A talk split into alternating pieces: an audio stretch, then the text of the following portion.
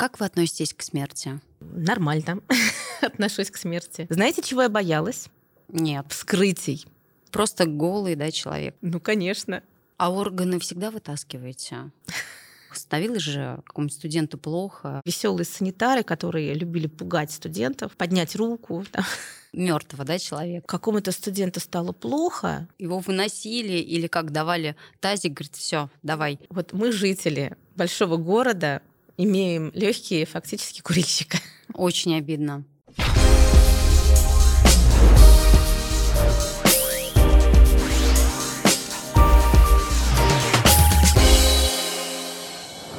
Это News.ru и подкаст «Надо разобраться». Сегодня поговорим о такой интересной профессии, как врач-патологоанатом. И у нас в гостях директор Института клинической морфологии и цифровой патологии Сеченовского университета, врач-патолога-анатом Татьяна Демура. Татьяна Александровна, здравствуйте. Здравствуйте, Екатерина. Татьяна Александровна, я знаю, что у вас династия врачей, вот скажите, почему вы выбрали именно такую профессию, врач, патологоанатом? Мне можно шутить? Да, конечно. У меня не было выхода. Вас заставили? Меня заставили. Меня втянули с самого детства, меня втягивали в медицину, в науку, и мне было страшно интересно. И, естественно, я ходила к маме на работу, я видела всю эту красоту, музей, стекла, препараты, микроскопы. И, естественно, я умела уже, я не знаю, с пеленок работать с микроскопом. Ну и смотрела препараты, ничего там не понимая, видела красоту. Но это меня пленило. Поступила в медицинский университет. Тогда это была Московская медицинская академия имени Сеченова, и мне все нравилось. Ну и, в общем, шестой курс. Надо выбирать. Я так смотрю на дерматологов, на гастроэнтерологов. В общем-то, можно было пойти в клиническую ординатуру, но сердце мое лежало к патологической анатомии. Знаете, чего я боялась? Нет. Вскрытий. Я боялась вскрытий. Я очень боялась, что я там, как же так, вот я приду, как я там что сделаю. Это единственное, что меня останавливало. Страх я переборола, и такое маленькое отступление. Почему патологическая анатомия? Никогда не забуду, на практике в медицинском классе мы ходили в больницу. Там лежали тяжелые достаточно пациенты с патологией легких. Мы ходили там в течение нескольких месяцев, так скажем, еженедельно к одной и той же пациентке. И в какой-то момент ее не было в палате. Оказалось, что ее не стало. И, конечно, для меня это было, конечно, ужасное потрясение, что вот такое бывает. И, наверное, в этот момент как-то я тоже поняла, что, наверное, надо стоять по другую сторону пациента, потому как очень сильно сопереживала и э, очень тяжело восприняла уход из жизни пациента. Что самое неприятное в вашей профессии? Вот что вам не нравится, что вас раздражает? Есть такое или, в принципе, вы любите ее от и до? Ну вот я начала говорить, что я очень боялась вскрытий. Оказалось, что это совсем не неприятно и не страшно. Надо просто делать свое дело. Не могу сказать, что меня что-то раздражает в профессии. Мне действительно все нравится от и до. Понимаете, главное, как относиться к этому. Потом в любой медицинской профессии есть неприятные моменты. Все делать отношение к этим моментам. А вам нравится больше исследовать материал, либо вскрывать? Мне, безусловно, нравится биопсийная работа. Это очень интересно. И это всегда какая-то интересная детективная история. Но и вскрытие — это всегда интереснейшая детективная история. Это очень интересно. И главное, вскрытие — это совершенно уникальный метод исследования, которым владеет только патологоанатом. Когда ты видишь целиком болезнь от и до — вот мы учим студентов, там, предположим, гипертоническая болезнь, вот, повышение давления выше 140 на 90, систематическое повышение давления. На вскрытии это же не проверишь никаким образом давление у пациента. Ну, по истории болезни, естественно, мы это увидим. Но мы же увидим морфологические изменения во внутренних органах, которые спровоцированы этим высоким давлением. И это так интересно. И ты видишь и изменения сердца, гипертрофия миокарда, и ты видишь атеросклероз аорты, и ты еще видишь изменения почек, это так называемый атериулосклеротический нефросклероз. Ну, специалисты меня поймут. Очень общем, красиво, но ничего не ничего понятно. Ничего не понятно, да. Это вот, я думаю, что студенты должны понять мои Но сейчас эм, его становится, этого исследования все меньше. А почему? Зачастую мы видим отказы от вскрытий, хотя по закону те пациенты, которые скончались в клинике, их обязательно надо вскрывать. И мы видим, что зачастую отказ от вскрытия, он спровоцирован религиозным отношением, так скажем. Ну, родственники вправе это сделать. Как вы относитесь к таким отказам? Спокойно или вот все-таки считаете, что необходимо всегда вскрывать? Ну, вы знаете, я к этому отношусь спокойно. Скажите, сколько вообще длится вскрытие по времени? Это долгий процесс, 20 минут, Вы знаете, час. это... Нет, ну 20 минут вряд ли. Ну, я не знаю, может быть, э, я просто никогда этим не занималась. И... Ну и слава богу, у вас другая специальность. Этим должны заниматься специально обученные люди, специалисты, профессионалы. Все зависит от того, каков диагноз, что исследуется. В 2006 году я была на стажировке в Германии, в Марбурге, Филипс университет города Марбург, и там у меня была практика в клинике Ландсберг. Там практически не бывает вскрытий, потому что там, ну, я не знаю, не умирают пациенты, наверное, поэтому. И вот мне повезло, было вскрытие. В 8 утра мы стояли в секционной, вскрывали интерны, так называемые. То есть это вот студенты последнего курса медицинского факультета. В 12 часов, в 12, 8-12, они закончили только изъятие органов. Они только достали органы из тела. Четыре часа. Дальше органы под контролем уже пригласили всех врачей, всех специальностей, которые лечили этого пациента. И уже профессора, патологи вскрывали органы. Это длилось еще часа два. Понятное дело, когда у врача патологоанатома поток вскрытий, то тут э, надо не закапываться в детали. Надо делать все технично, аккуратно, взять э, все ткани на гистологическое исследование. В принципе, классически, что я вижу, это час где-то. А органы всегда вытаскиваете при вскрытии? Глупые вопросы, да. Все зависит от ситуации, я так отвечу. В принципе, органокомплексы мы всегда извлекаем. Извлекаете, исследуем. Исследуете, все измеряете исследуем. линейкой, да? Взвешиваем, вы не поверите. А потом это все даже записываете. Обязательно. Да? Ну что вы, конечно, это же такой же протокол, где все это фигурирует. Если на вскрытии вот э, легкие курильщика и некурильщика, они отличаются? Ответ абсолютно разный. Ну, смотрите, вот мы жители большого города имеем легкие фактически курильщика. Очень обидно. Досадно. Да, так что вот, к сожалению. То есть человек, который курит пачку в день, ну, может быть, там хорошо пачку в неделю, у него такие же легкие, как вот у Нет, меня. ну на самом деле это по цвету, да, то есть как бы тут речь идет о том, что уголь попадает в легочную ткань, и от этого легкие становятся такого цвета с черным оттенком. Но у курильщиков у них еще обычно хронический бронхит курильщиков, это тоже имеет свои особенности. И, конечно же, у человека, у которого нет хронического бронхита, вот отличие. Это будет заметно. Тут узнала, что, оказывается, в морге трупы не лежат накрытые простынями. Это все происки киношников. И что на самом деле это все не так. Это правда. Ну, конечно. То есть они про просто голый, да, человек. Ну, е ну понимаете, нет, да, ну, подождите, вопросы. нет, ну есть специальные хранилища, это холодильники, где э, уже они располагаются.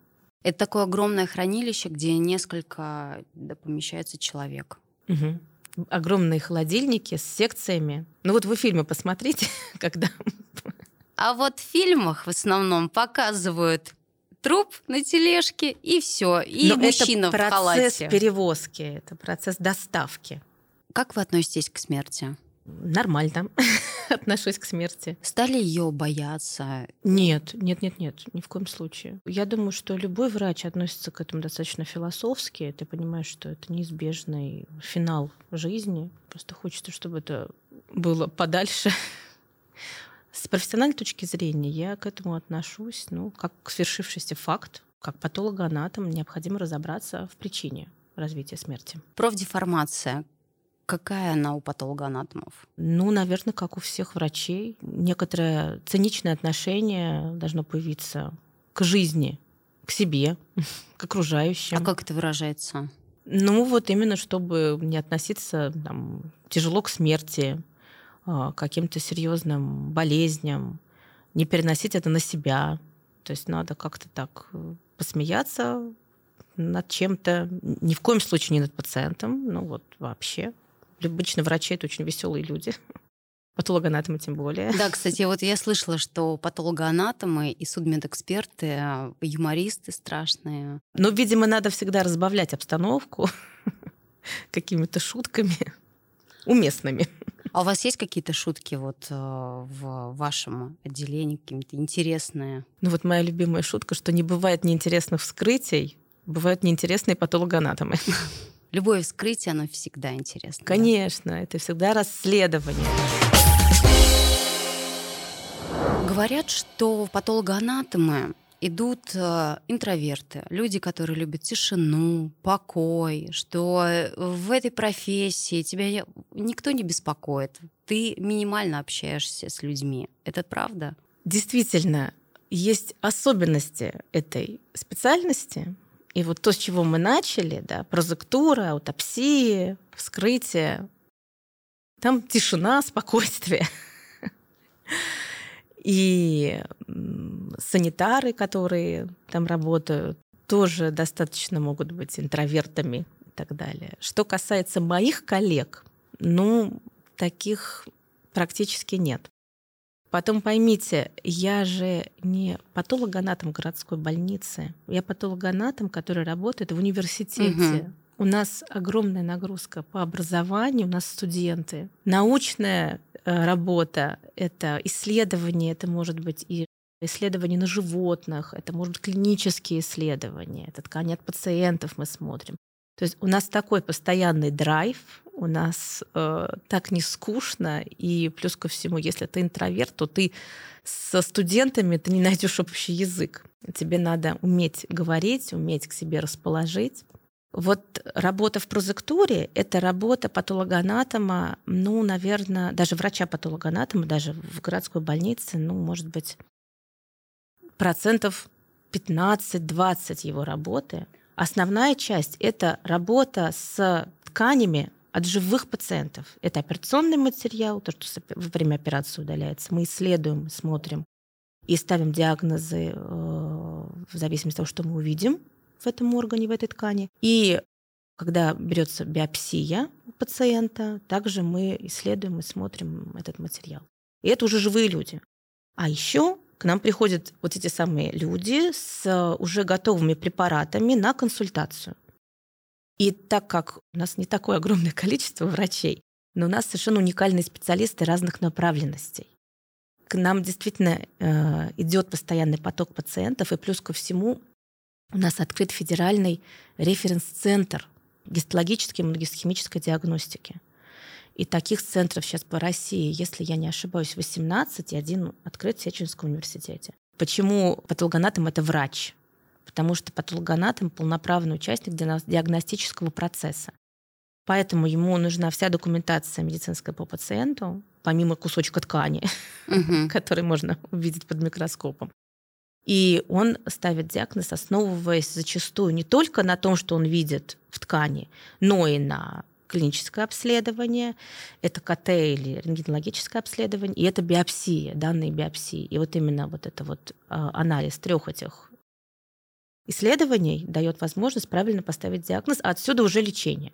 Патологоанатом может ошибиться, я так понимаю, потому что ну, молодой да, специалист, там, окончил ординатуру, если, допустим, вот мы, мы сдали биопсию, нехороший какой-то диагноз, вы посоветуете пересдавать заново у другого врача, в другой клинике? Смотрите, тут э, надо определиться с терминологией. Сдать биопсию – это когда у пациента забирают кусочек ткани.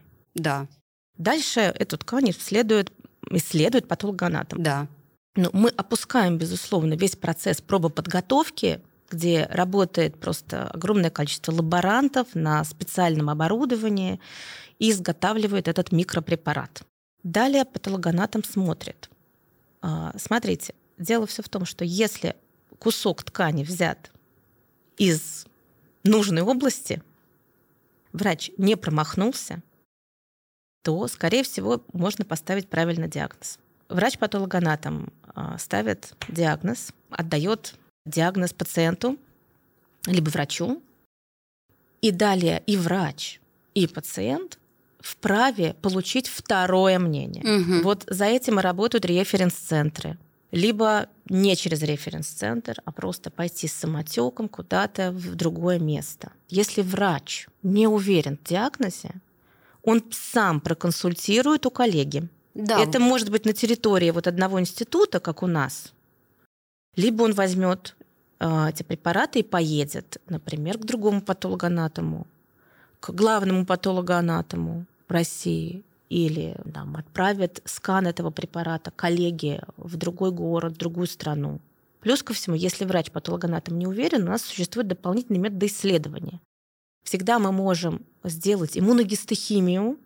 Этот метод позволяет нам увидеть определенные маркеры в ткани. Если после иммуногистохимического исследования, после консультаций, после консилиумов, которые устраивают сами врачи, опять остается вопрос открыт, то, понятно, в заключении можно так и написать, что дифференциальный диагноз проводился между тем-то, тем-то, тем-то, тем Но необходимы какие-то дополнительные методы исследования, которые могут быть даже не морфологические. Но если кусочек ткани было невозможно по-другому его взять, то есть это не надо всегда думать, что врач не так все сделал. Нет, просто это может быть невозможно по-другому взять. То тогда врач-патологоанатом пишет, что материал не информативен. Например, ему присылают материал, что это фрагмент опухоли, а он видит там только соединительную ткань.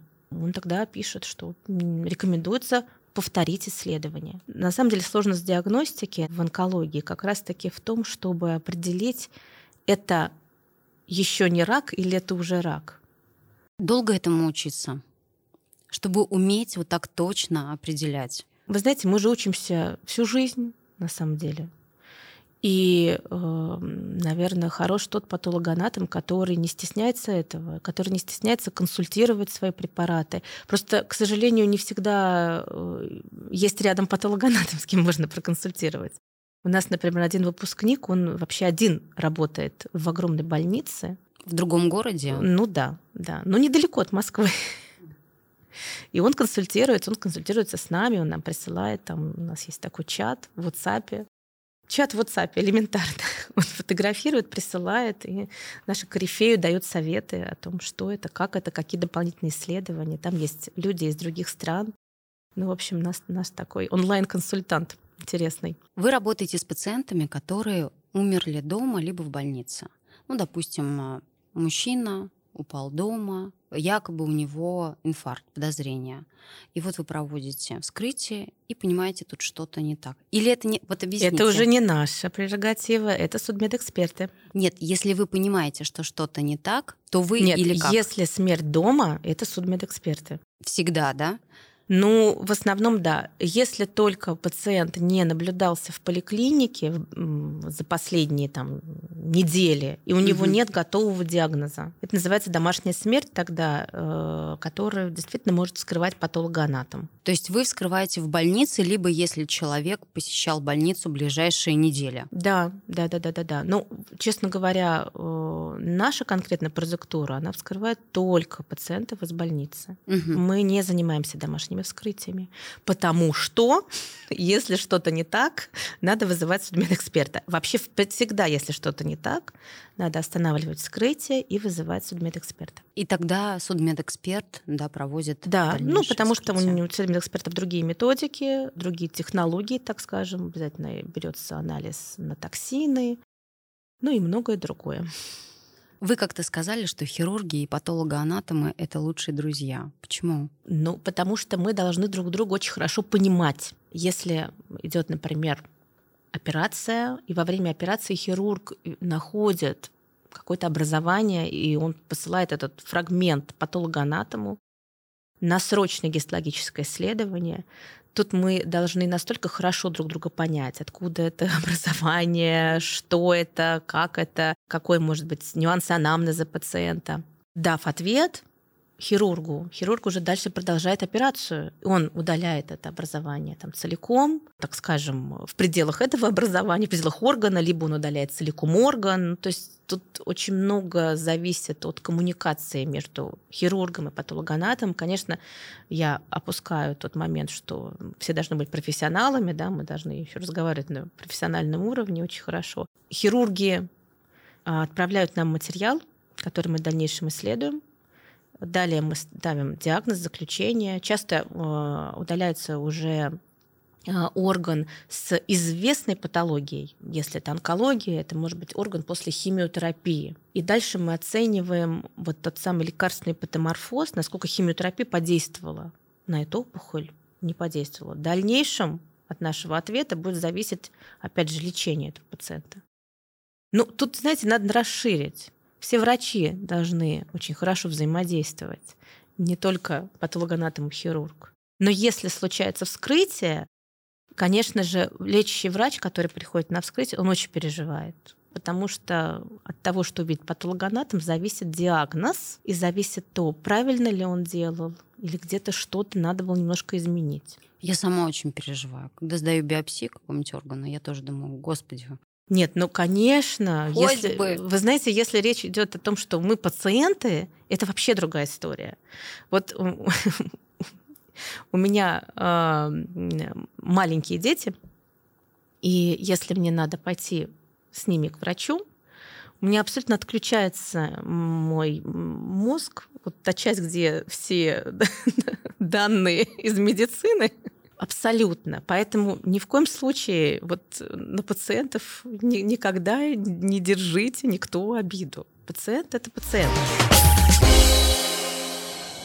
Я недавно прочитала книгу Татьяны Хитровой «Патологоанатома. Твой последний врач» чему мертвые учат живых. И вот хотел несколько вопросов вам задать а, на основе этой книги. Вот она пишет. Ответственность у патолога-анатома колоссальная. У каждого врача свое кладбище, и патологи не исключение. Вы согласны?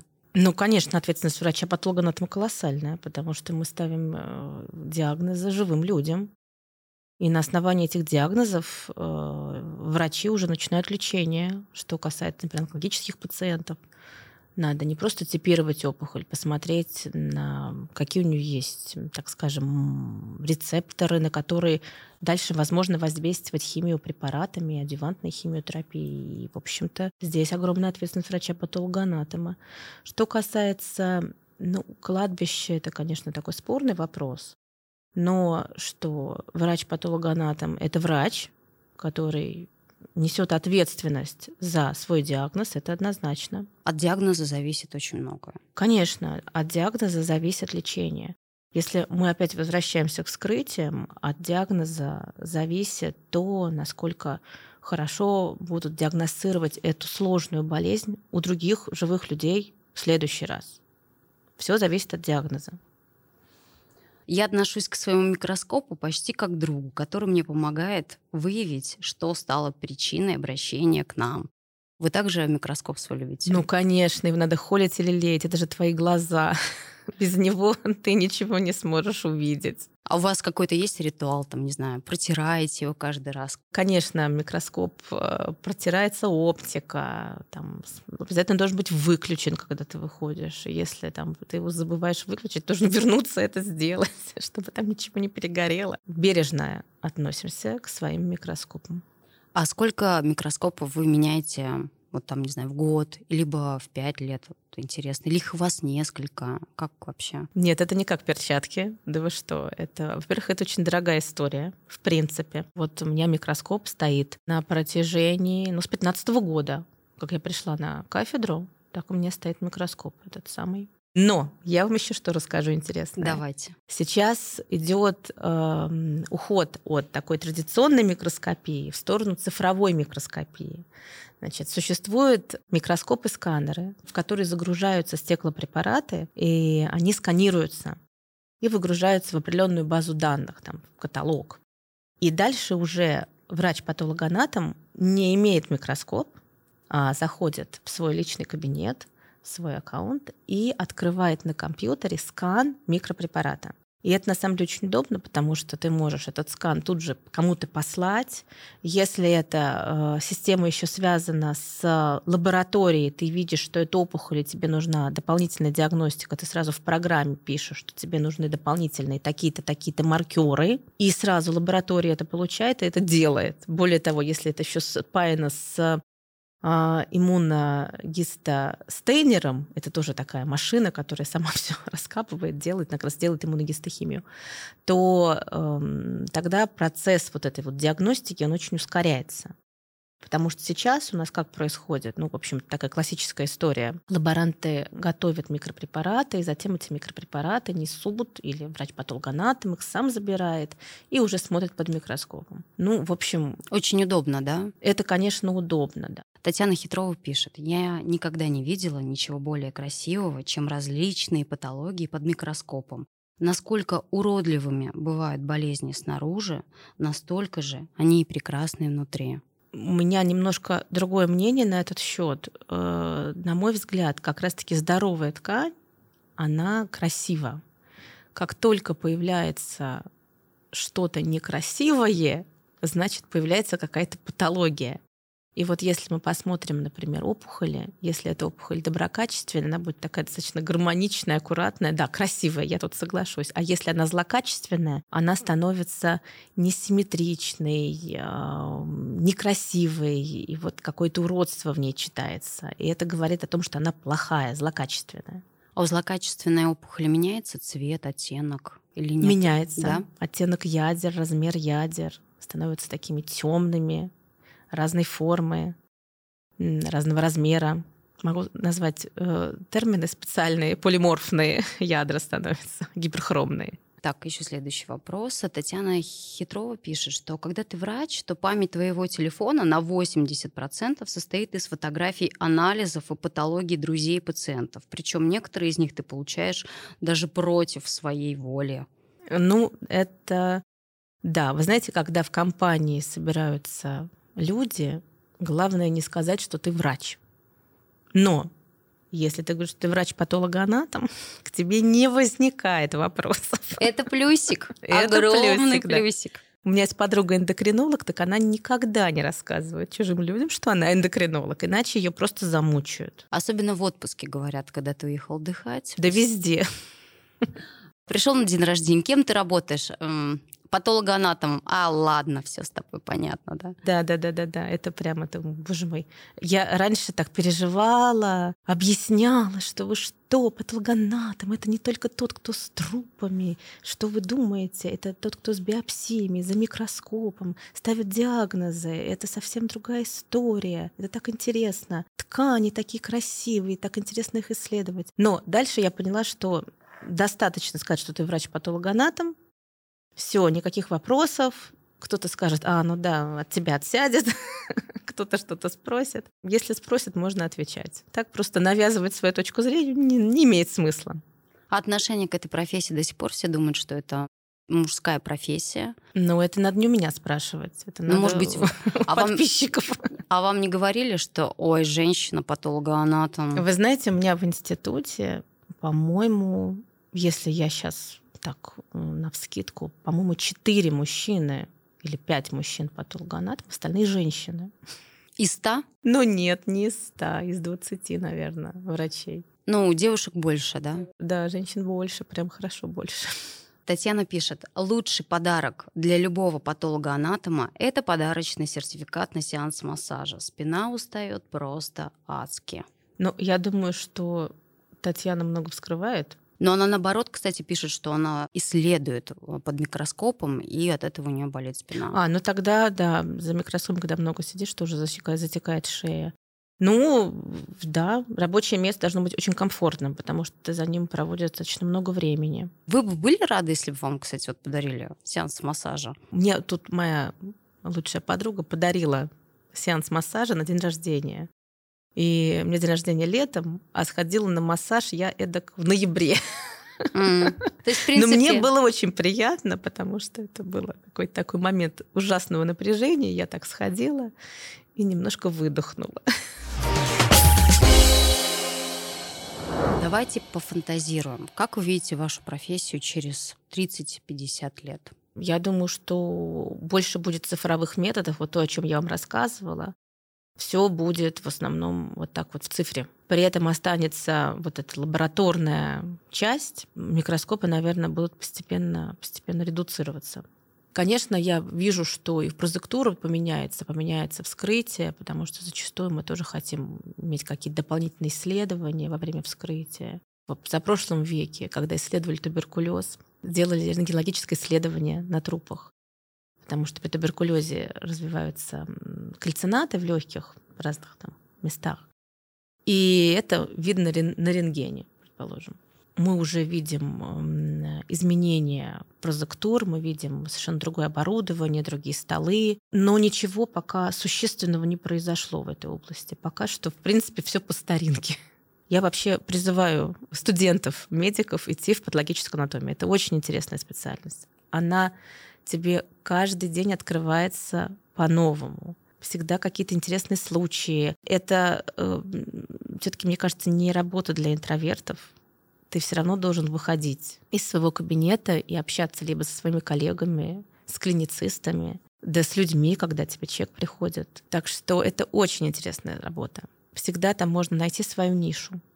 Можно вообще заниматься какой-нибудь там узкой диагностикой, можно заниматься там, больше нравится вскрытие, ну окей. То есть можно выбирать, да? Конечно, конечно. То есть я думала наоборот, как бы ты приходишь и а, нельзя выбирать. Вот э, что дают, то и делаешь, так тем и занимаешься. У нас, в принципе, можно выбирать. Если ты один врач-патологоанатом на всю больницу, ну, извините, ты как бы не выбираешь. Тебе несут все, что есть. В принципе, универсальных специалистов их практически нету. Каждый специализируется в каком-то своем направлении. У меня направление — это акушерство гинекология, да? гинекологическая патология. До этого у меня а, была гастроэнтерология, еще тоже направление, которое я так активно исследовала. У нас есть специалисты, которые занимаются, предположим, патологией легких, патологии почек, предстательной железы и так далее. Кто-то, ну, то есть можно совмещать, предположим, несколько направлений, но очень сложно быть просто асом во всех направлениях. Что-то выбрать свое. Что можно выбрать, свое, если есть такая возможность. Угу. С другой стороны, если ты ищешь работу, и вот ты можешь пойти непосредственно там в какой-нибудь центр, где а, исследуют центральную нервную систему, нервную систему. Безусловно, ты как патологоанатом будешь смотреть, наверное, в первую очередь опухоли мозга. И ты понимаешь, что если тебе это интересно, тебе надо идти туда. Если ты хочешь там, гинекологическую патологию изучать и ее смотреть, ты пойдешь в специализированную центр, в больницу, где этим занимаются. Но мне кажется, студентов может останавливать то, что они боятся, может быть, вид э, мертвых а, вскрытий. Ну вот это была моя боязнь, я вам скажу. Ничего подобного. Когда ты уже становишься патологоанатомом, и ты, прочитав книги о том, как что должно быть, кстати говоря, вскрытие можно производить достаточно эстетично. Вот без э, лишних жидкостей. Э, все будет чисто, патологоанатом будет в чистых перчатках, все будет аккуратно, все зависит от патологоанатома. Но если аккуратно делать разрезы, да, вы имеете в виду? Разрезы, если ты держишь в чистоте место, где ты э, стол, на котором ты вырезаешь, потому что есть тело, а есть стол, на котором ты все это дообследуешь. Всегда можно промыть, всегда можно вытереть, ну то есть все можно держать в эстетичном виде. Становилось же какому-нибудь студенту плохо, его выносили или как давали тазик, говорит, все, давай. Ну, я помню, так было вскрытие, ко мне пришла группа или даже две группы студентов, вот они меня обступили со всех сторон. Какому-то студенту стало плохо, и когда ему стало плохо, его вывели, значит, соответственно, в соседнюю комнату. И после того, как я услышала, что ему там не очень хорошо, мне самой чуть плохо не стало.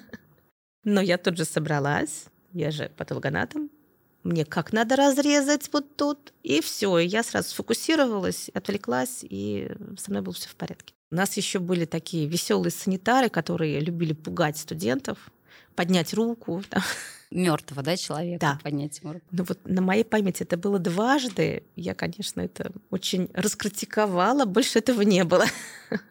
То есть решили, так, сейчас девушка, мы ее как припугнем, Да, больше она к нам да, да, сюда да, да, не да. вернется. Ну, в общем, я не думаю, что это то самое, что отпугивает студентов. Э, Я думаю, что отпугивает студентов это деньги. Но есть такие, которые, да, которым да, это важно. Да, потому что, ну, вроде бы как считается, что врачи-патологоанатомы, они много не зарабатывают. Врач-патологоанатом может совмещать в нескольких местах и таким образом ну, богатеть, что ли. Ну да, то есть То есть материально... на самом деле материально, да, совершенно вот это не та история, которую мы помним, может быть, из старых фильмов. Какая-то, понимаешь, заброшенная больница, этот врач-патологоанатом мужчина в каком-то мятом халате. Ну, то есть совершенно образ неправильный. Вот посмотрите на меня, я врач-патологоанатом, понимаете? интересная. Вот что такое врач-патологоанатом. Если вы придете к нам в институт, на кафедру, вы увидите, какие все прекрасные люди. Какие все. Какие все и веселые, интеллигентные, начитанные, профессионалы, прилично одетые. Понимаете? Скучно не будет. Скучно не будет. Это будет очень интересно. Да. Главное, что это, это штучная специальность. На всю Россию 3000 патологоанатомов. Ну, может быть, чуть больше. Вы представляете себе? Это просто, это вот, вот столечко. По-моему, вообще ни о чем. На 145 миллионов. Что бы вы посоветовали студентам, которые учатся на врача-патологоанатома? Начну с того, что студенты, они у нас учатся не на врача-патологоанатома, они вообще на врача учатся. Я бы сказала студентам, вы, пожалуйста, учитесь. Пожалуйста, учитесь. Это очень важно, нам нужны хорошие специалисты. И те лучшие, которые поймут все нюансы специальности патологической анатомии, пожалуйста, приходите к нам. Мы вас с удовольствием научим и покажем всю красоту специальности патологической анатомии. Это очень интересная, эстетичная специальность. Ну, а те счастливцы, которые попадут к нам в университет, к нам в институт, они еще попадут совершенно в прекрасный дворец патологической анатомии. У нас еще очень красивое здание, потрясающая локация в сердце города. Здорово, все, все плюшки. скажем. Да, да, да, все плюшки. Это был наш подкаст «Надо разобраться». И у нас в гостях была врач-патолога-анатом Татьяна Демура. Если вам понравилось это видео, ставьте лайки, подписывайтесь на наш канал и ждите новые видео. Спасибо огромное, Татьяна. Спасибо. Всего доброго. До Да, свидания. все хорошо, спасибо.